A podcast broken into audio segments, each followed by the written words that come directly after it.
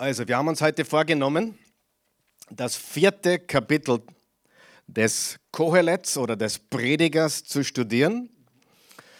Und wir wollen einmal diese Verse lesen und dann schauen, was wir da rausholen können heute Abend. Sind wir dort? Gut, ich hoffe, ihr habt da die richtige Übersetzung. Ja, beginnt mit wiederum, oder? Also Prediger Kapitel 4, Vers 1.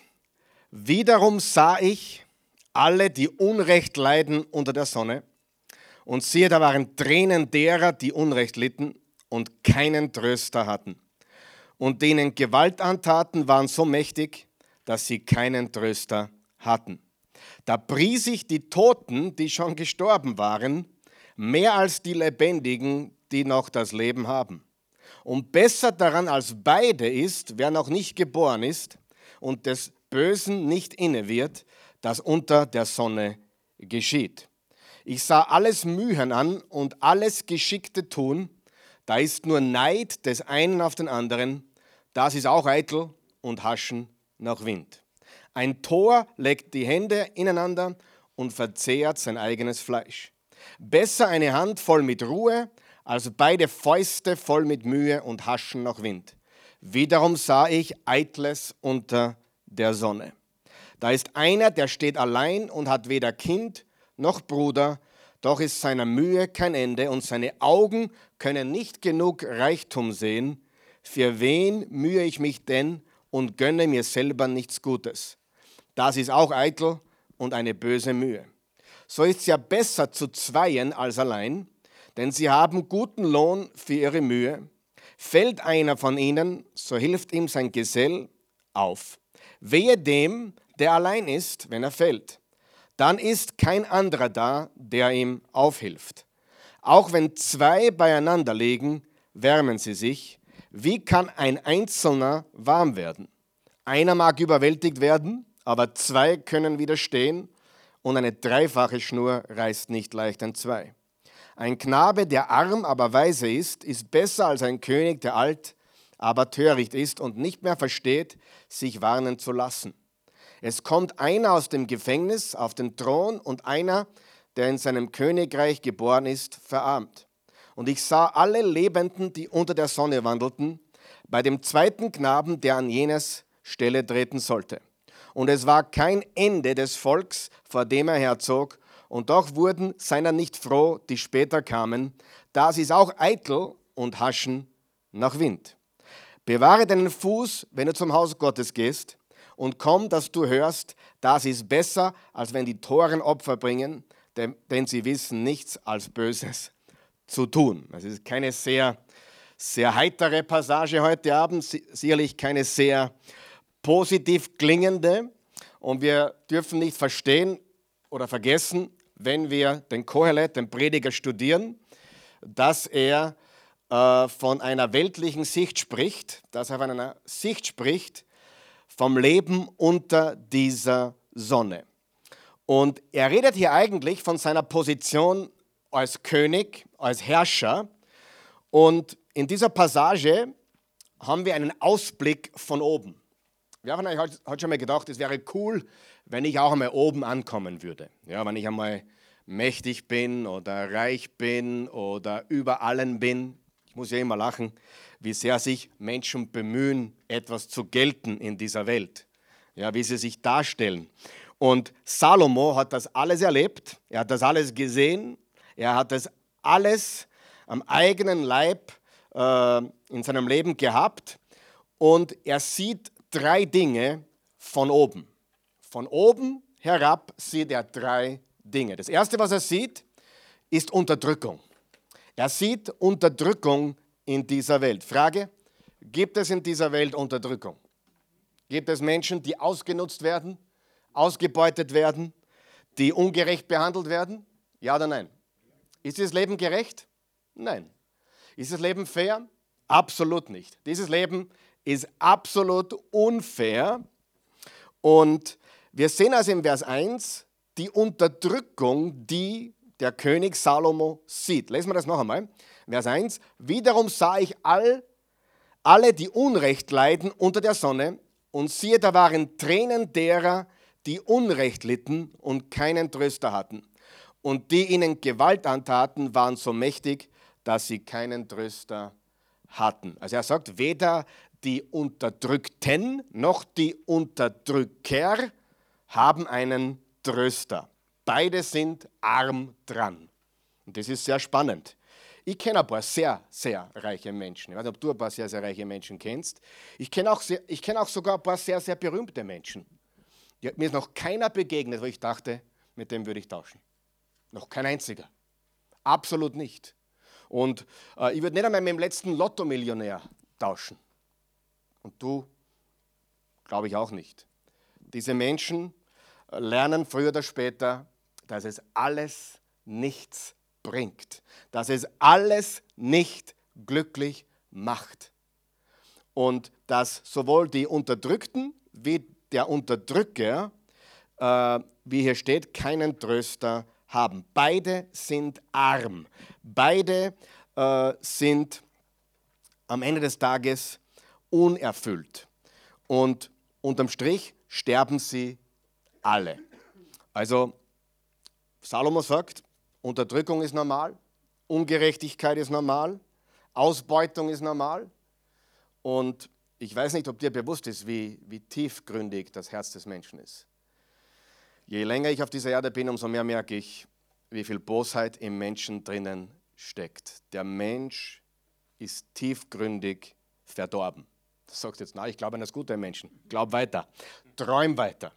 Der Mensch ist nicht gut. Du bist nicht gut, ich bin auch nicht gut.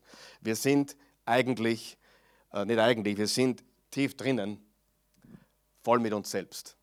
Und wenn uns Jesus nicht errettet hätte, glaube ich, da gibt es was Gutes in jedem von uns. Sicher gibt es auch gute Züge. Aber unterm Strich ist der Mensch zu vielem in der Lage. Ja, ich habe gerade heute zufällig wieder in einer, in einer, Predigt, einer christlichen Predigt gehört äh, von einem Mann, der in Asien als, als Missionar tätig ist. Und jetzt hat er gerade eine Mutter in Betreuung, die ihr, ihre zweijährige Tochter, um zu überleben, ihre zweijährige Tochter zur Prostitution freigegeben hat. Und ich würde wundern, wie viele Europäer in den Osten fliegen, um so etwas zu tun. Unfassbar. Kannst du dir vorstellen? Ein zweijähriges Mädchen. Und das ist dem seine tägliche Arbeit, mit solchen Fällen zu arbeiten. Es ist unvorstellbar, wie böse das Herz des Menschen sein kann. Und wir brauchen einen Löser. Und das ist, er, das ist Jesus Christus. Und er sagt also, Unterdrückung ist überall. Tränen sind überall. Unrecht, Leid und all diese Dinge überall auf dieser Welt. Und dann sagt er, sie sterben alle. Vers 2, da pries ich die Toten, die schon gestorben waren, mehr als die Lebendigen, die noch das Leben haben. Was sagt Salomo hier? In Wahrheit, wenn du schon gestorben bist, bist du besser dran, als wenn du noch hier auf der Erde bist. Ja, das ist ein sehr, sehr ernüchternder Gedanke, aber ich weiß, dass dieser Gedanke für viele Menschen Realität ist. Und dieser Gedanke kommt von einem Menschen, der alles gehabt hat, alles gesehen hat, alles erlebt hat.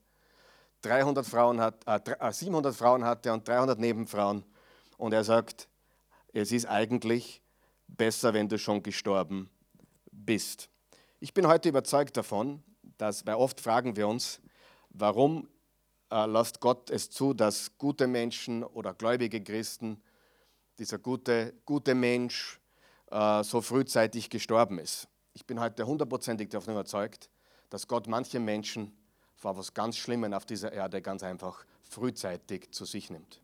Ja? Wir wissen nicht, was im Leben dieses Menschen noch gekommen wäre, aber Gott äh, in seiner Souveränität weiß, äh, was, was kommt und ich glaube von ganzem Herzen, dass Gott manche Menschen frühzeitig in den Himmel holt, um sie vom Bösen auf dieser Erde zu erlösen. Im Vers 3 steht, und besser daran als beide ist, wer noch nicht geboren ist und des Bösen nicht inne wird, das unter der Sonne geschieht. Mit anderen Worten, am gescheitesten überhaupt ist es, wenn ich gar nicht auf die Welt gekommen wäre. Wer von euch weiß, wer das in der Bibel noch gesagt hat? Wer weiß es? Hiob, genau, Kapitel 3, Vers 1. Das erste, was Hiob gesagt hat, der erste Satz, was er gesagt hat, ich verfluche den Tag meiner Geburt. Das war sein erster Satz. Ich verfluche den Tag meiner Geburt. Der erste Satz, den Hiob gesagt hat, nachdem ihm all dieses Schicksal äh, ereilt ist. Ich verfluche den Tag meiner Geburt. Okay? Also wenn du jemals schon sowas gedacht hast, ja, oder auch nur ansatzweise gedacht hast, dass dein Leben sinnlos ist oder dein, dein Leben, äh, ja, es wäre besser, mich gäbe es gar nicht, du bist nicht alleine. Dieser Gedanke ist nicht neu. Dieser Gedanke ist menschlich, der ist absolut auch okay. Und weißt du was? Wir müssen lernen, so zu beten wie in den Psalmen. Wir machen einen großen Fehler beim Beten. Wisst ihr, was der große Fehler ist? Wir sprechen schön beim Beten.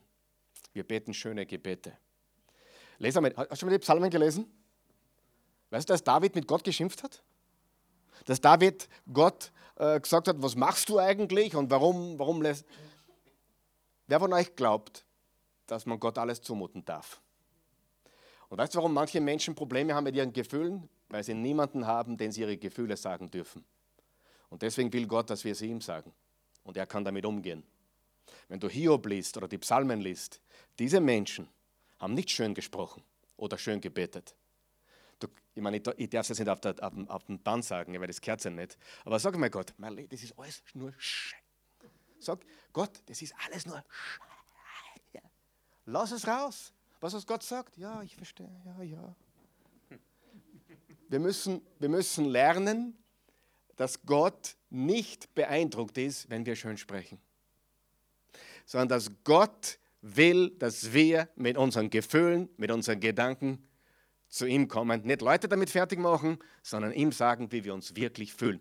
Glaubst du, dass unser Vater will, dass wir uns unsere Gefühle mitteilen? Ganz sicher. Mhm. Gut.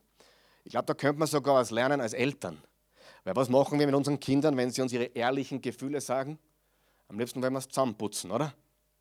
Aber in Wahrheit, wenn die Kinder uns was Ehrliches sagen, sollte man sagen, danke, bist du jetzt los? Papa, du bist... Ja? Und nächstes Mal sagst, danke, mein Sohn. Hast du ja reagiert, ich kann damit leben, danke, was kann ich tun für dich? Ja? Wirklich, ich meine das. In den Psalmen siehst du einen Mann, David, vor einem Beten, auf eine Art und Weise, wo du denkst, hey, wie traut sich der mit Gott reden?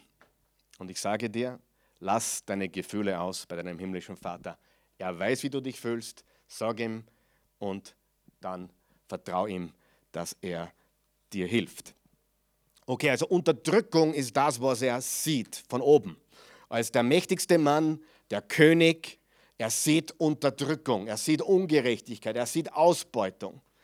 Und dann sagt er, hey, eigentlich sind die, die schon gestorben sind, viel besser dran. Und noch viel besser wäre es, ich wäre gar nicht geboren. Ich habe das schon ein paar Mal gehört bei mir im Büro. Es wäre besser gewesen, ich wäre nie geboren worden. Ich habe sogar schon gehört in meinem Büro, dass jemand böse war auf seinen Vater und seine Mutter, dass sie ihn gezeugt haben. Habe ich alles schon gehört. Und das ist nichts Neues, aber das ist natürlich nicht, wo wir stecken bleiben dürfen, denn wir sind nun mal auf dieser Erde. Das nächste, was wir sehen, oder was Solomon oder Salomo sieht, ist Neid. Und er sieht Unterdrückung und dann sieht er Neid. Und im Vers 4 steht, ich sah alles Mühen an und alles Geschickte tun, da ist nur Neid des einen auf den anderen. Das ist auch eitel und Haschen noch Wind. Sie Erfolg entfacht Neid und Eifersucht. Erfolg entfacht Neid und Eifersucht. Und warum sind Menschen ständig daran, sich äh, etwas aufzubauen oder zu erarbeiten? Na, es gibt zum einen die Machthungrigen und zum anderen gibt es die Geldgierigen. Äh, Hat es die damals gegeben, zur Zeit Salomos? Gibt es die heute noch? Interessant ist, wenn du beobachtet hast, wenn die, wenn die Politiker äh, gewählt werden, ob das jetzt die Hillary war oder der Trump zum Beispiel oder bei uns die verschiedenen Parteien, alle haben irgendeinen Plan, wie sie den Unterdrückten helfen wollen. Ja, keiner sagt, ich will die Reichen noch reicher machen. Wirst sicher nicht gewählt, weil so viele Reiche gibt es nicht, die dich wählen.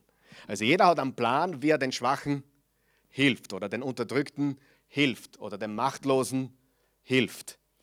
Und ähm, natürlich behaupten dann viele, äh, ich will ja nur helfen, ich will nur dienen. Ich habe noch keinen Menschen kennengelernt, der nur selbstlos ist, sondern ich glaube schon, dass viele gerne mächtig wären oder viele gerne die Macht an sich reißen würden. Übrigens, ich habe jetzt die Zeit nicht dazu, aber die ganze Gier und, und die ganze, der ganze Hunger nach Macht, die, der ganze Hunger nach Selbst oder die Liebe zu sich selbst ist zunehmend. Die nimmt mehr und mehr zu. Im 2. Timotheus 3, Vers 1 bis 9 kannst du lesen, dass, dass es in den letzten Tagen immer kälter wird, die Herzen werden immer kälter, äh, die Menschen werden immer äh, egozentrischer, die Liebe zu sich selbst nimmt zu. Und äh, das sind Dinge, die damals gewesen sind, vor 3000 Jahren, wie genau so heute. Neid. Wir haben Neid damals. Er sagt, okay, die Menschen arbeiten und arbeiten und sie tun es teilweise aus, aus Gier und dann ist der eine neidig auf den anderen. Und in Vers 5 sieht man, ein Tor legt die Hände ineinander und verzehrt sein eigenes Fleisch. Übrigens, das, das Hände ineinanderlegen ist ein, ein Symbol für Faulheit. Also da redet, da redet er von Faulheit. Er sagt, er legt die Hände ineinander. Also Faulheit. Jetzt interessant, in Vers 4 spricht er über hartes Arbeiten, ständiges Mühen aus Gier und Neid. Und in Vers 5 spricht er über Faulheit. Was lernen wir? Faulheit ist das andere Extrem. Auf der einen Seite hast du Menschen, die arbeiten aus Gier und aus Neid. Und auf der anderen Seite hast du Menschen, die sind einfach faul. Und im Vers 6 sagt er, was die Balance ist. Die, die, die, was, das, was das Richtige ist, ist die richtige Balance zu finden. Vers 6, besser eine Hand voll mit Ruhe, als beide Fäuste voll mit Mühe und Haschen noch Wind. Also weder das ständige Arbeiten und Mühen noch die Faulheit ist es, sondern das Gleichgewicht. Die Balance ist das Beste, äh, zu genießen, was man erarbeitet hat und auch vor allem Frieden zu haben im Innersten. Ja? Wer von euch kennt einen richtigen Alko äh, nicht Alkoholiker, aha, kennst du vielleicht, aber Workaholiker. Wer kennt richtige Workaholiker? Ja? Die können gar nicht genug arbeiten und du fragst dich eigentlich, wieso arbeiten sie? Ja? Manche haben gar keine Kinder und arbeiten doch und rackern, haben niemanden, für den sie rackern, aber immer mehr, immer mehr, immer mehr ausgeben können sie gar nicht mehr, mehr, aber trotzdem mehr, das ist diese Gier. Das ist diese Geldgier, dieser Machthunger. Und Salomo sagt, besser eine Handvoll mit Ruhe als beide Fäuste voll mit Mühe und Hasch nach Wind. Also mit anderen Worten, besser, ausgewogen, besser äh, Arbeit und Freizeit und Genießen und Frieden im Herzen als äh, einfach nur sich zu Tode arbeiten. Wer von euch glaubt, dass Gott will, dass wir genügsam sind? Zufrieden und genügsam. Die Frage ist jetzt, wie können wir zufrieden und genügsam sein? Ich möchte euch da kurz was vorlesen, weil der Apostel Paulus uns im Philippa Kapitel 4 da eine sehr gute Anleitung gibt oder uns eigentlich sagt, dass er Genügsamkeit gelernt hat. Und zwar steht hier im Philippa 4, Vers 10 bis 13, ich habe mich sehr gefreut und bin dem Herrn von Herzen dankbar, dass es euch wieder möglich war, mich finanziell zu unterstützen. Ihr wart zwar immer dazu bereit, aber wurdet in letzter Zeit durch die ungünstigen Umstände daran gehindert. Ich sage das nicht, um euch auf meine Not aufmerksam zu machen.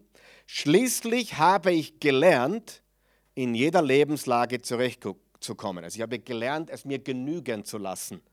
Ob ich nun wenig oder viel habe, beides ist mir durchaus vertraut.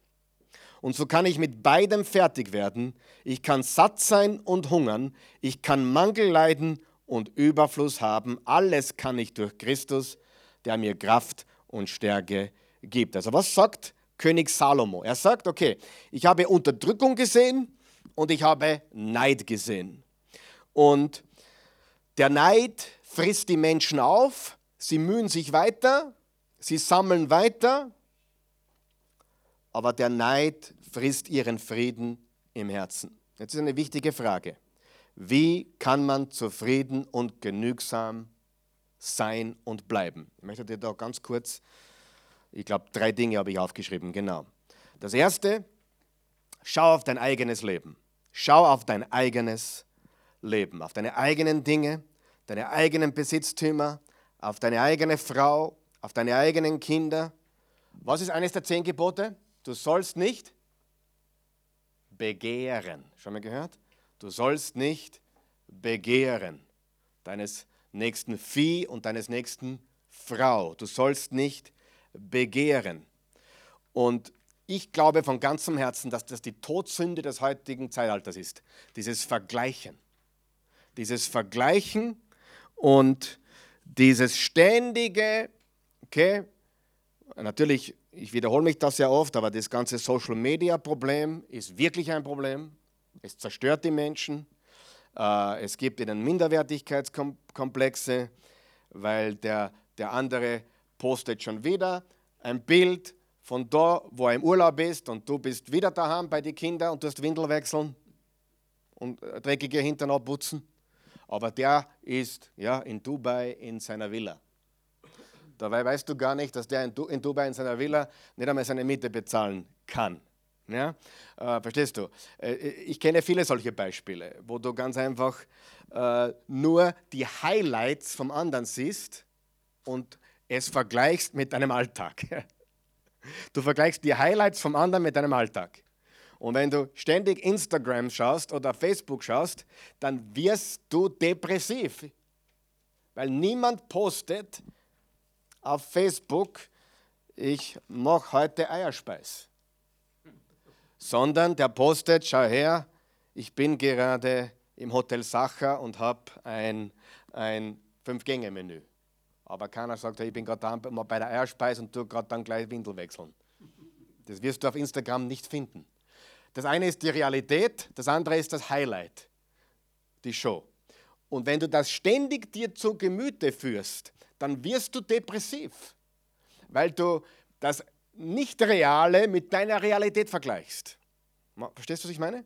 Das ist so unendlich wichtig, das zu verstehen. Also, das ist Vergleichen. Du sollst nicht begehren. Schau auf dein Leben, schau auf deine Sachen.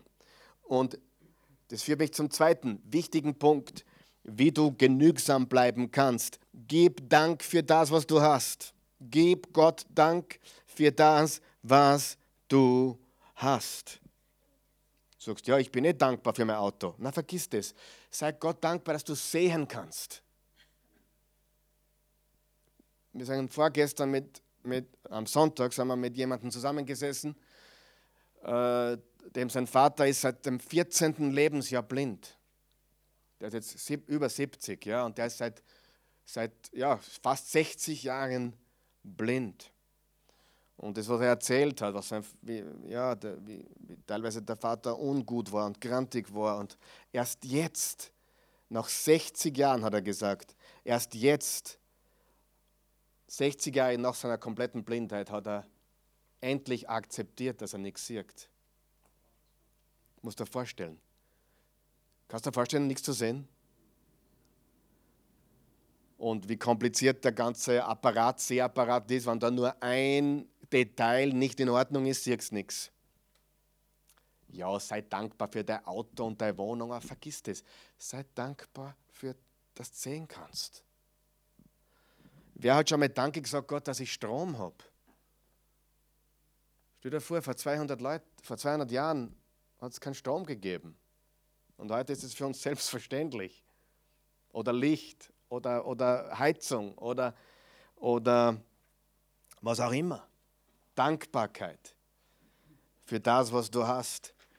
Morgen haben wir unser amerikanisches Thanksgiving-Fest. Das ist morgen, so wie jedes Jahr am, vierten, am vierten Donnerstag im November. Da werden Millionen, Dutzende Millionen von Truthähnen geschlachtet meine, geschlachtet sind sie hoffentlich schon, aber sie werden gegessen.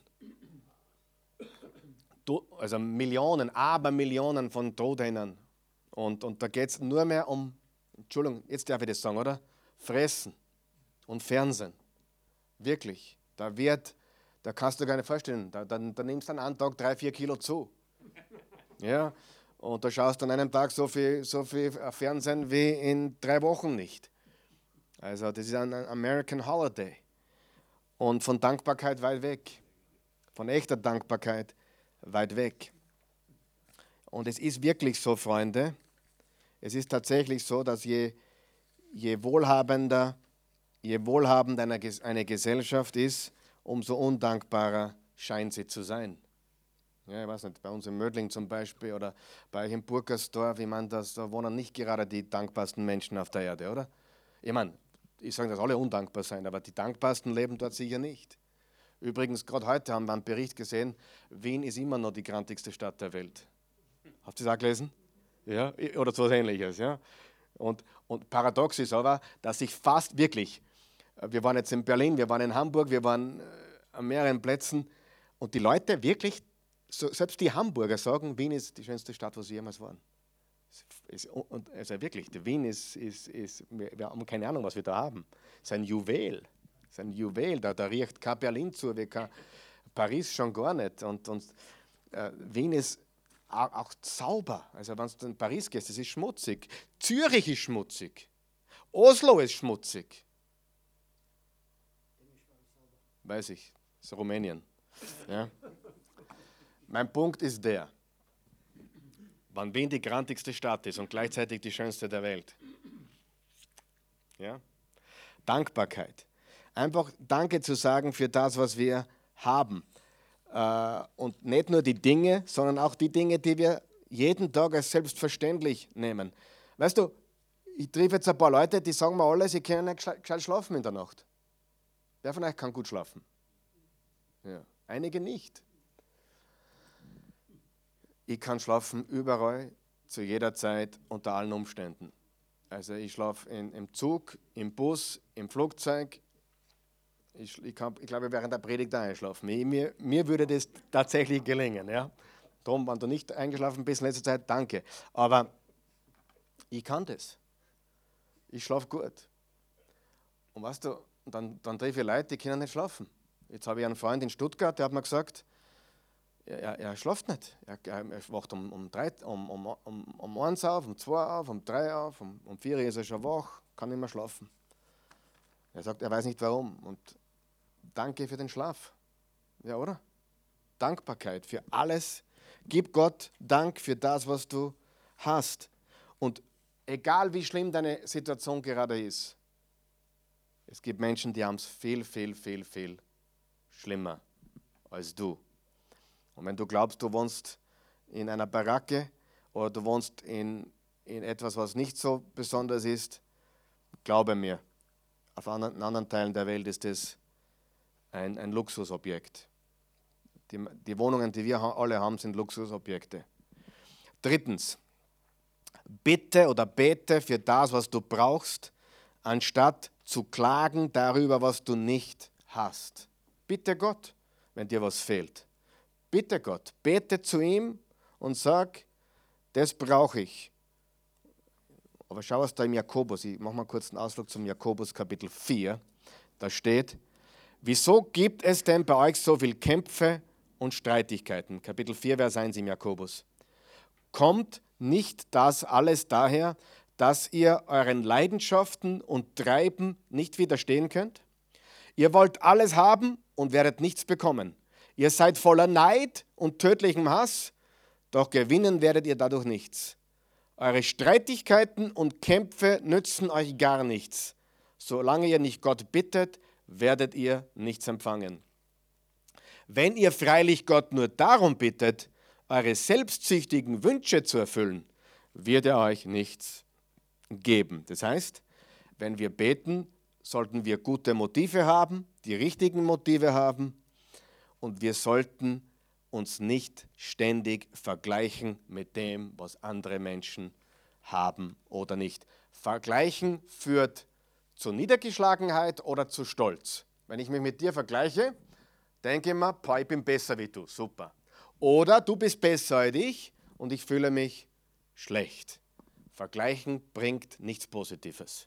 Okay? Wirklich nicht. Und das sagt König Salomo hier. Ich war der Reichste, der Mächtigste und trotzdem das, was ich sehe, die Unterdrückung und der Neid, alles nur Windhauch, alles nur Eitelkeit. Das Dritte, was er sieht unter der Sonne, ist Desillusionierung oder Ernüchterung. Im Vers 7 steht, wiederum sah ich Eitles unter der Sonne. Vers 8, da ist einer, der steht allein und hat weder Kind noch Bruder, doch ist seiner Mühe kein Ende und seine Augen können nicht genug Reichtum sehen. Für wen mühe ich mich denn und gönne mir selber nichts Gutes? Das ist auch eitel und eine böse Mühe.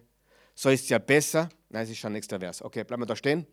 Also Desillusionierung, Ernüchterung.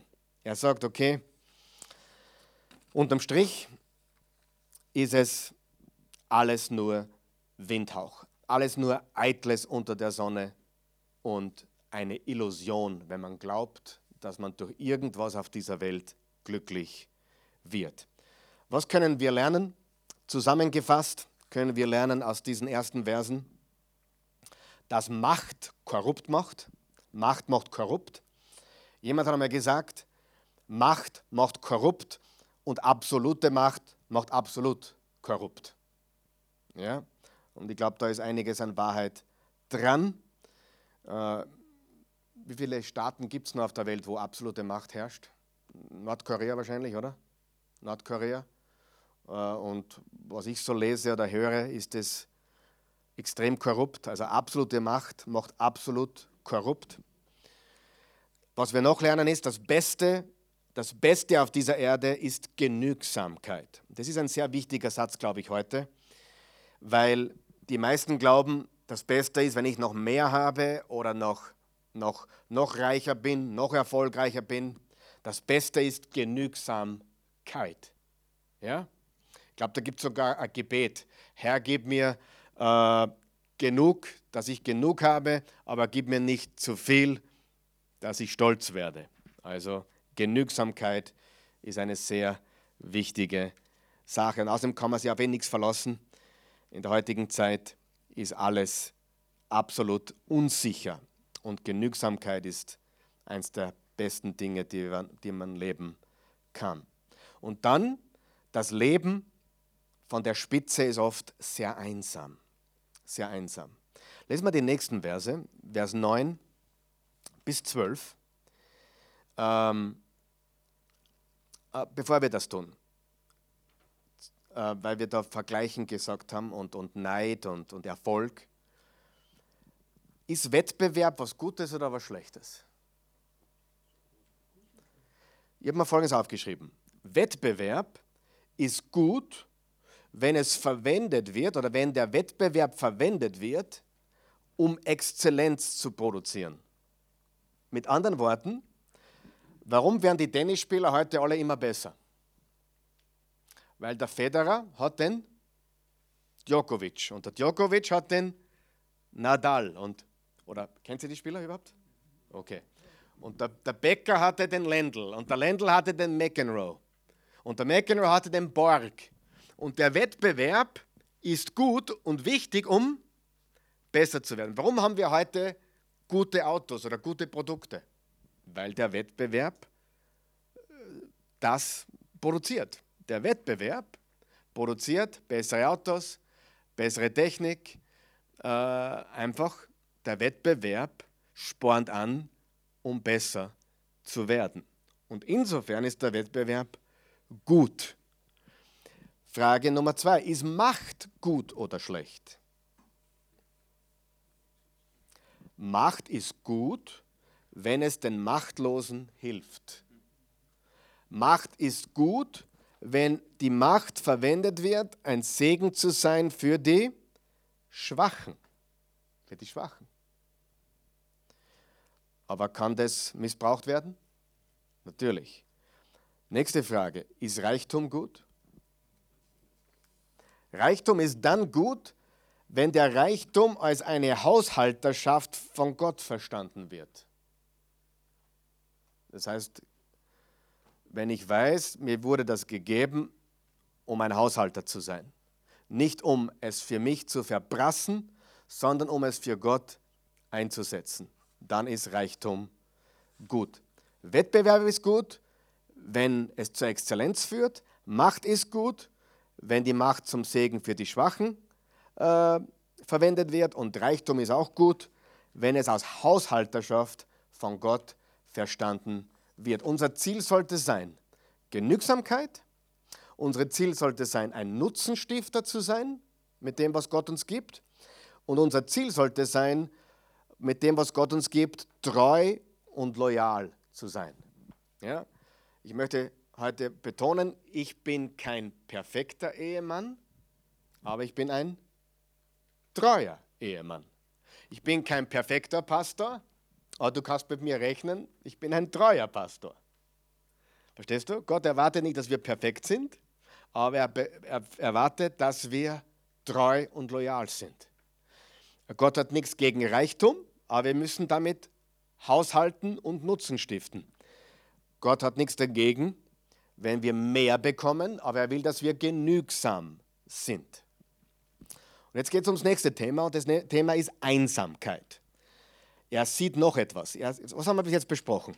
Er sieht Unterdrückung von oben, er sieht Neid und um den Neid zu besiegen, schauen wir aufs eigene Leben, geben wir Dank für das, was wir haben und beten für das, was wir brauchen, anstatt zu klagen darüber, was wir nicht haben. Und das Dritte, was er sieht, ist Desillusionierung, Ernüchterung. Und das Vierte, was er sieht, ist Einsamkeit unter der Sonne. Das sind alles Realitäten des Lebens. Alles. Gibt es in der heutigen Zeit Unterdrückung? Ja oder nein? Gibt es in der heutigen Zeit Neid? Ja oder nein? Gibt es in der heutigen Zeit Menschen, vielleicht auch dich, die schon mal desillusioniert wurden, ernüchtert wurden vom Leben? Du dachtest, oh, wenn ich das Auto kriege, dann bin ich für immer glücklich. Jetzt hast du dein Auto seit sechs Monaten und du denkst, pah, bin immer noch nicht glücklich. Richtig? Jetzt habe ich die Wohnung, jetzt habe ich das Haus, jetzt habe ich die Frau und immer noch nicht ist es ausreichend. Ernüchterung. Und das nächste ist Einsamkeit. Manche sagen, es ist einsam an der Spitze. Schon mal gehört? Ich glaube, das stimmt. Ich lese euch was vor. Verse 9 bis 12. So ist ja besser zu zweien als allein, denn sie haben guten Lohn für ihre Mühe. Fällt einer von ihnen, so hilft ihm sein Gesell auf, weh dem, der allein ist. Wenn er fällt, dann ist kein anderer da, der ihm aufhilft. Auch wenn zwei beieinander liegen, wärmen sie sich. Wie kann ein Einzelner warm werden? Einer mag überwältigt werden, aber zwei können widerstehen und eine dreifache Schnur reißt nicht leicht entzwei. Was ist das Gegenmittel, äh, also was ist das Mittel gegen Einsamkeit?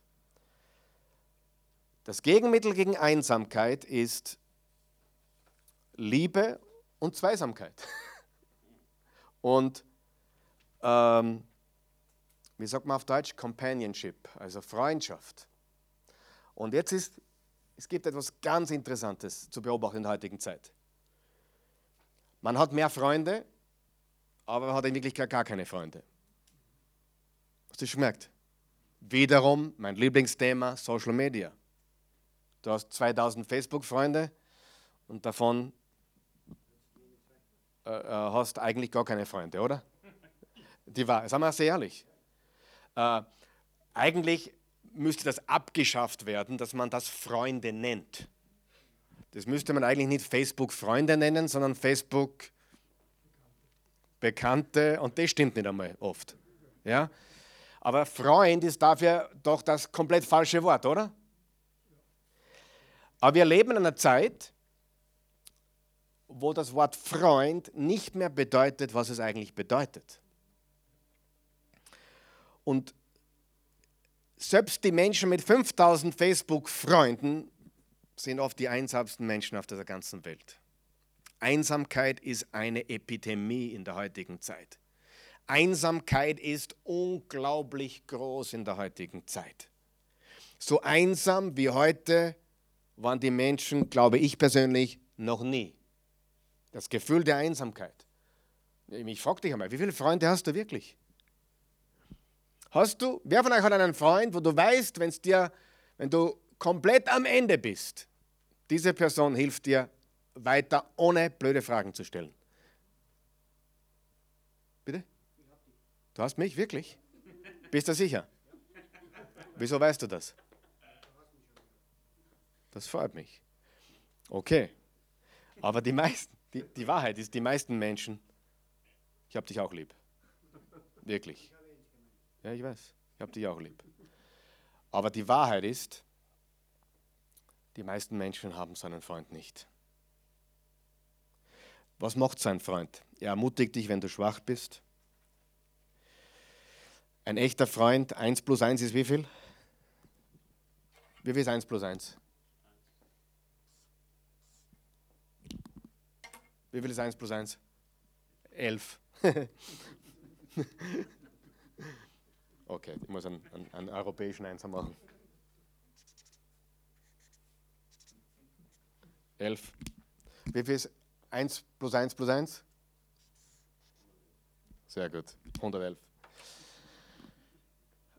Also, das nennt man Synergie im, im Fachbegriff und das bedeutet ganz einfach, dass die Summe der Teile größer ist als die Teile selbst.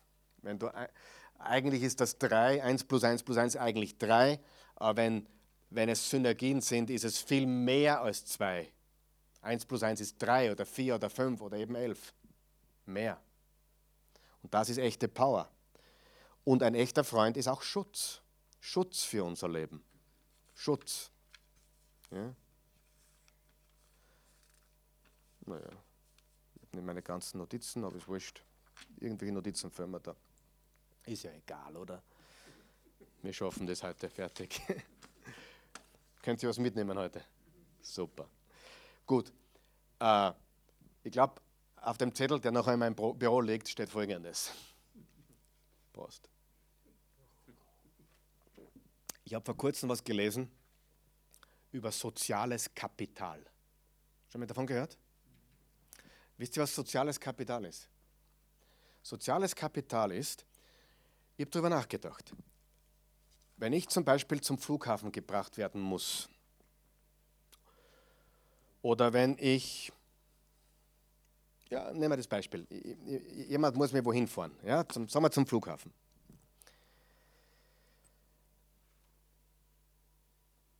Wer hätte jemanden, der ihn, den er anrufen kann, der dich führt?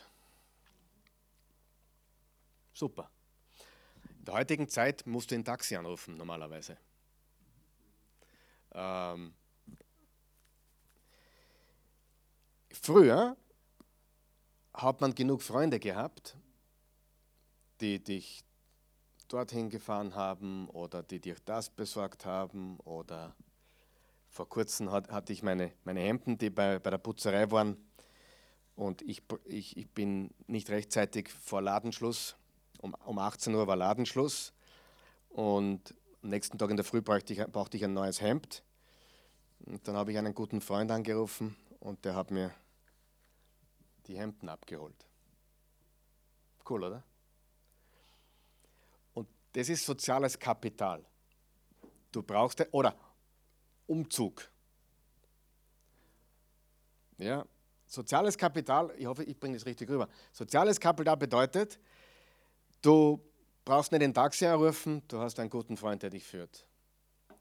Es bedeutet, du hast jemanden, der dir hilft beim Umzug oder der einfach für dich da ist, ohne dass dich das etwas kostet. Das ist soziales Kapital. Und die meisten Menschen haben das überhaupt nicht mehr. Sie, haben, sie sind einsam, sie sind alleine, wirklich einsam und alleine.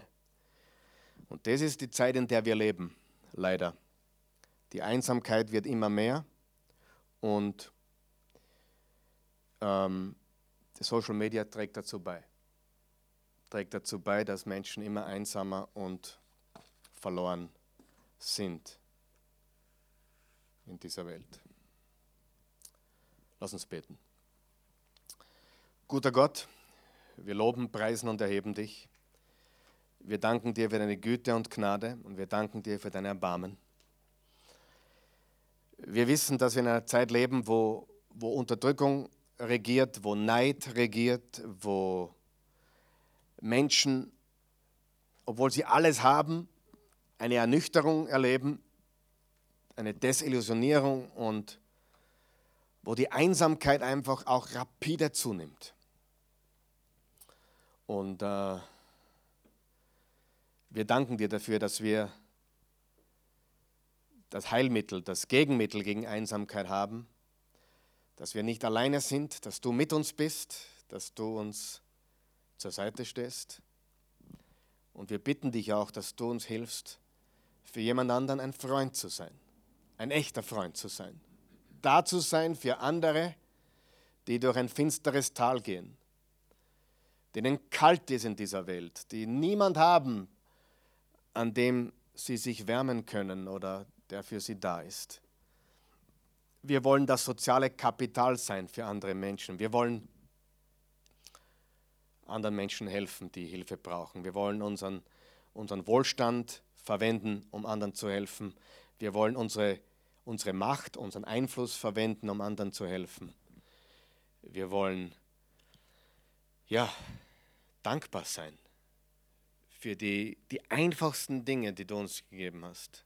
Dankbar dafür, dass wir sehen können, hören können, äh, dass wir ein Bett haben zum Schlafen, dass wir in Österreich wohnen dürfen, wo wir nicht verfolgt werden, wo wir nicht, äh, ja, es ist nicht mehr hundertprozentig sicher wie kein Platz auf der Welt, aber wir haben noch relative Sicherheit hier und wir sind einfach dankbar dafür, dass wir in diesem wunderbaren Land leben dürfen. Danke für alles. Danke für unsere Freunde. Danke auch für die Leute, die heute hier sind, die wir Freunde nennen dürfen. Danke, dass du uns auch hilfst hier in der Oase Church, dass wir Menschen auffangen, die im freien Fall sind. Gott, hilf uns auch kommenden Sonntag schon, dass wir aufmerksam werden für Menschen, die ein Lächeln äh, mitbringen, aber in Wirklichkeit voller tiefer Trauer sind im Herzen, die, die kurz vorm Aufgeben sind oder kurz vor einer Scheidung sind oder kurz vor dem Kollaps sind oder Gott, hilf uns, dass wir als reife Christen nicht uns täuschen lassen vom Erscheinungsbild von Menschen, sondern dass wir Freunde sind für die Menschen, die uns brauchen. Hilf uns kommenden Sonntag, Vater, jemanden neuen kennenzulernen und um mit dem Namen kennenzulernen. Vielleicht jemanden, den wir am Sonntag treffen, wo wir den Namen noch nicht wissen, wo wir bis jetzt noch nicht auf diese Person zugegangen sind, aber lass uns ein, ein noch wärmer Ort werden, wo Menschen, wo Menschen aufgefangen werden.